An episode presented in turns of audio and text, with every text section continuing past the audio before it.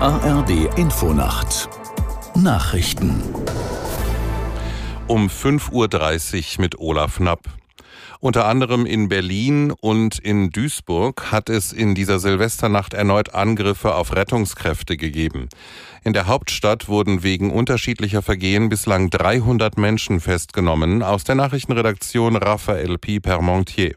Die Berliner Polizei schreibt auf der Plattform X, dass Einsatz- und Rettungskräfte mit Pyrotechnik, Schreckschusswaffen und Flaschen angegriffen wurden. Mindestens 15 Beamte seien im Einsatz verletzt worden.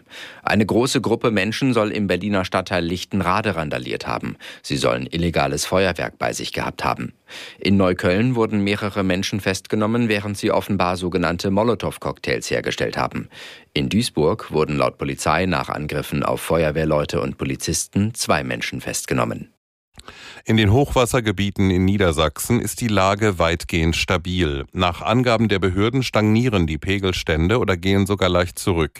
Von einer Entwarnung könne aber noch keine Rede sein, heißt es, denn viele Deiche sind durchgeweicht, müssen aber trotzdem einem hohen Wasserdruck standhalten.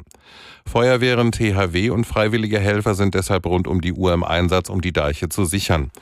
Auch in der heutigen Silvesternacht. In Hatten-Sandkrug bei Oldenburg wird heute Bundesinnenministerin Faeser erwartet, die sich über die Lage informieren und mit Einsatzkräften sprechen will. Gestern hatte Kanzler Scholz bereits Pferden besucht und dabei Bundeshilfen in Aussicht gestellt.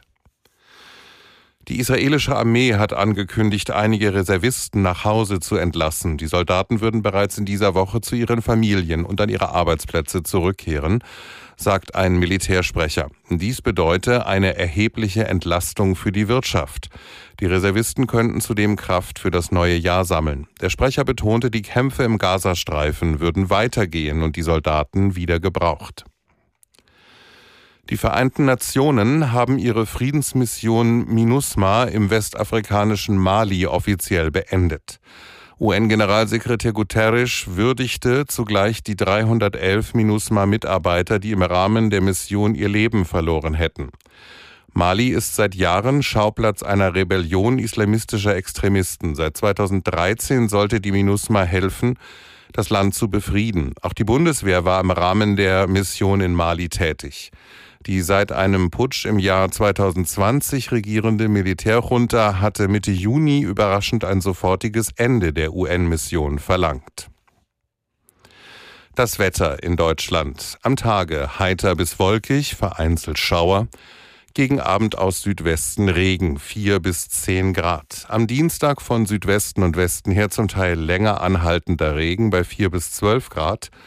Und am Mittwoch Regen oder Schneeregen, später wechselnd bewölkt mit Schauern bei drei bis zwölf Grad.